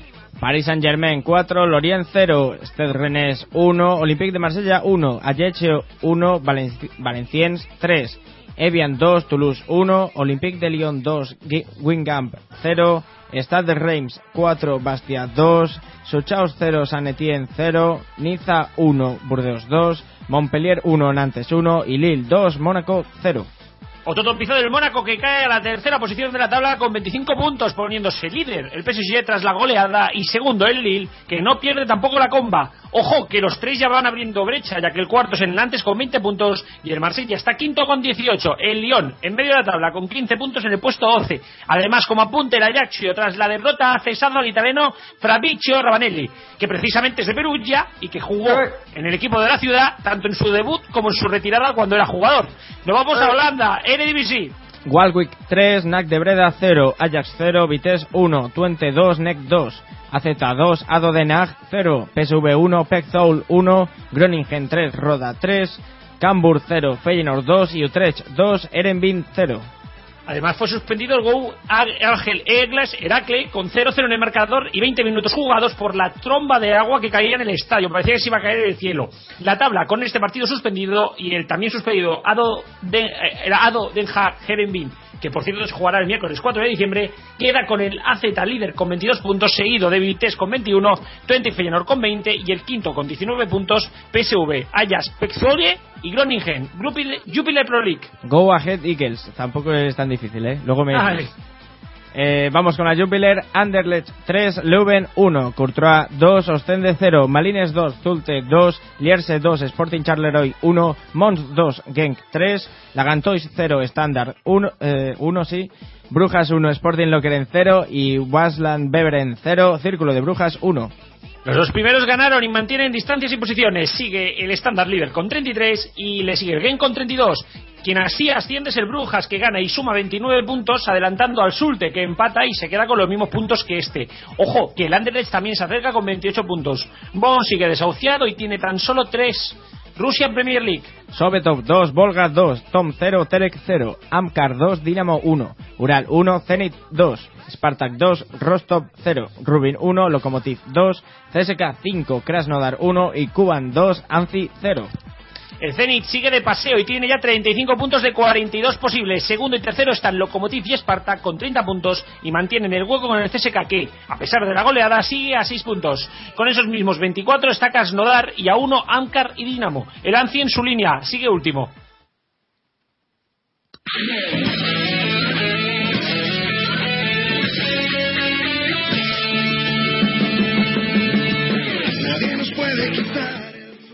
Y arranca. Dale. Y arrancamos Estadio América y como siempre miramos primero la Copa Sudamericana donde ya se ha jugado la ida de las llaves de cuartos de final.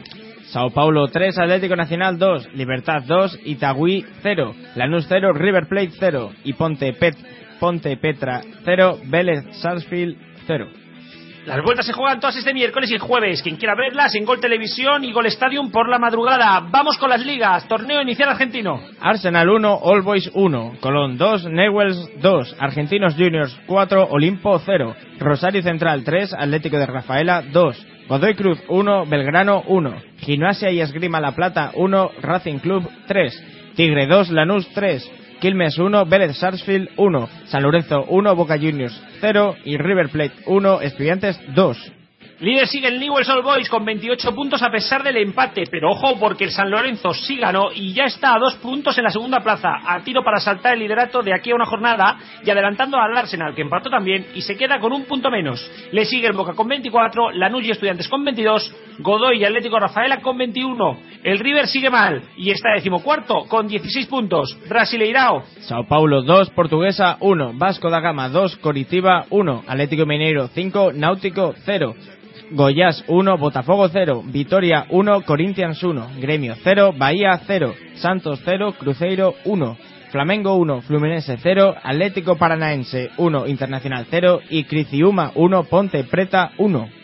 El Cruzeiro va disparado hacia el liderato, nueva victoria y solo 6 puntos para proclamarse campeón de la temporada 2013 en Brasil. Con 68 puntos tiene a Gremio, que empató a 14 puntos con 54. Tampoco parece que Botafogo quiera pelear y pierde contra Goiás y le impide tomar la segunda plaza que, ojo, da el pase directo a Libertadores.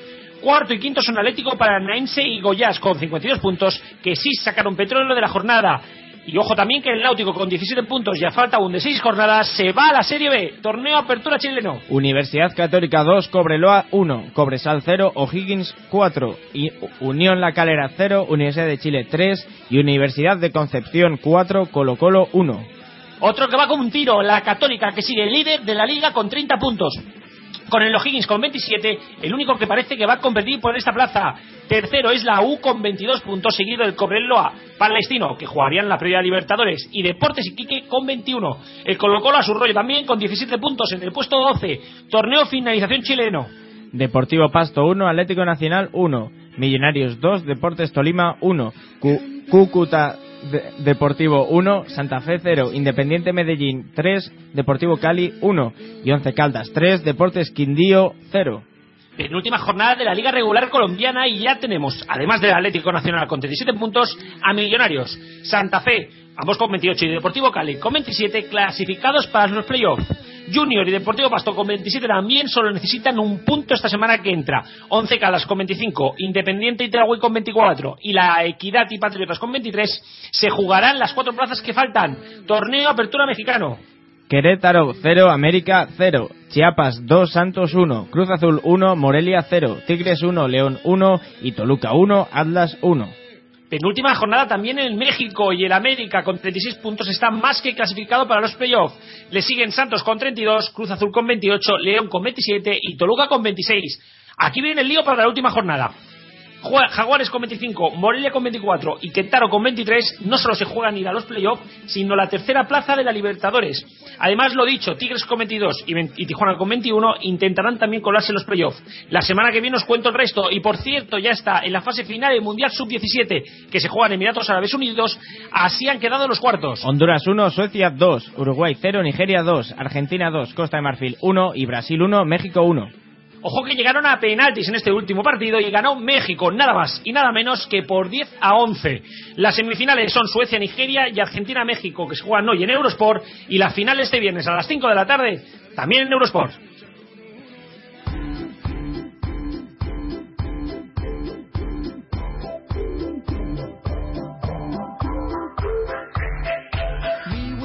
Show, kicking with your torso. Boys getting high and the girls even more so. Wave your hands if you're not with a man. Can I kick it? Juanillo, ¿qué te pasa con esta canción? Estoy ofendido. ¿Por? Estoy ofendido. Le faltas al respeto, Juan. Va. Va. No voy a decir más. Bueno, yo creo que hoy tenemos un IMAX Fútbol Deluxe, que yo no sé con cuál de las dos noticias quedarme. Yo no sé si quedarme con que la mujer de Van der, que Van der Bar va a tener un hijo con la mejor amiga de su exmujer. Oy, oy, oy, oy, oy, oy. Joder. O, o la de que... Veo, veo cochineo. Pero qué bonita es esa noticia, macho. Qué bonita. Qué jefe Van der Bar. Ya no solo en el campo, sino que cuando sale de allí también. A, Nunca superará a Julio Iglesias. a chorra sacada, va, me han dicho. Sí, pero a Julio Iglesias padre. Exacto. Ya dijo tampoco, pero bueno. Bueno, yo no sé si esa es la mejor noticia que tenemos hoy o la mejor es la de que ha habido cinco detenidos en Burdeos. Porque eran, eran, eran cinco chavalillos jóvenes que salían borrachos de una discoteca de madrugada y vieron pues a un animal enjaulado. Era un animal que, que era una llama. Hola, ¿qué y la cogieron y la pasearon por toda la ciudad.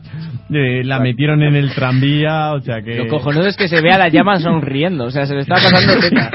Tienen un montón de fotos Es que ya sabéis, ya sabéis cómo van esta, ya sabéis cómo van estas cosas, ¿no? Quedas con los colegas para tomar una copa, la cosa se va de madre y acabas con una llama por la La cara. cosa, la cosa se va liando, sí, sí.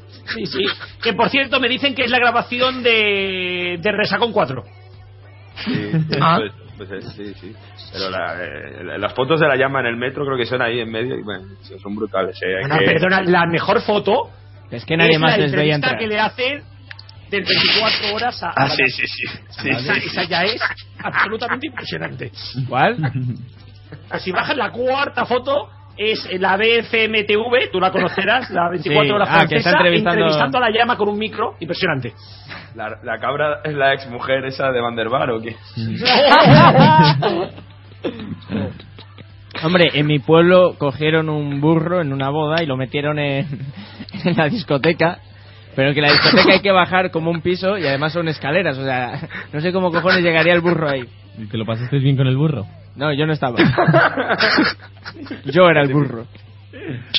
Yo lo único que espero, lo único que espero de esta llama es que no se, rera- se, se levantara con resaca y sabiendo que se había follado a alguien, pero bueno. Bueno. Hombre, el problema me parece que no iba a ser para la llama. Bueno, bueno, venga, depravados mentales. Dejemos este tema. Eh, Gago, como siempre. Voy a buscar alguna llama por ahí, ¿eh? Yo quiero acabar una noche a ese nivel o algo así. A ver si nos cuentas tus aventuras en Italia. Con Carlo. En Navidad, en Navidad te cuento en privado, Juan. No te Oye, pero ¿aguantaste toda, la entre- to- ¿aguantaste toda la rueda de prensa sin dormirte? Sí, no, no, eh, complicado, ¿no? A mí ya como me ha hecho esas miraditas, yo ya creo que le tengo en el bote. De aquí, de, de aquí a segundo entrenador. Sí, tú confía. A Caranca, de, Caranca. o de hacer titulares a Radio Marca, ¿no? Con Mourinho. Bueno, Mario, un placer como siempre tenerte. Hasta la próxima semana. Un abrazo a todos, nos vemos. Garrobo, como siempre, eh, no la líes, tú tampoco te lleves una llama a casa cuando salgas de fiesta, ¿vale? No, no, yo- mi problema es más que a veces aparecen llamas por algún lado, pero bueno. Nada, un abracito a todos, hasta la semana que viene. Bueno, Leandro, como siempre también, tú tampoco la líes, no salgas de fiesta y la prepares, ¿eh? ¿Y por qué no? ¿Y por qué no? Con una llama no, por favor. Con lo que salga. No, llama, no. Bueno, hasta la próxima semana. Juan, Hasta la próxima. también, como siempre, un placer tenerte aquí. Hasta la próxima semana. Sí, hasta la próxima semana a todos. Juan dice, sí, bueno, venga, venga, pesado, va, venga. Es que estoy emocionado, estoy emocionado. No sé por qué. que me- No me en ha sí del gozo. David, Esta noche. el próximo lunes más y mejor, como siempre. Eh, bueno, sí, a eso habrá que verlo. Veremos a ver si tu equipo sigue triunfando en las categorías inferiores. Aquí. Eh, eh, que llevan dos de dos, ¿eh? Dos partidos, dos ganados. No, creí que vas a decir dos partidos, dos derrotas. Somos No, no, no, no, no, van, van segundos. Muy bien, pues enhorabuena a ese Club Deportivo Parque Sol. Y a todos los demás, chicos, hasta la próxima semana. Más y mejor, como siempre, y más fútbol.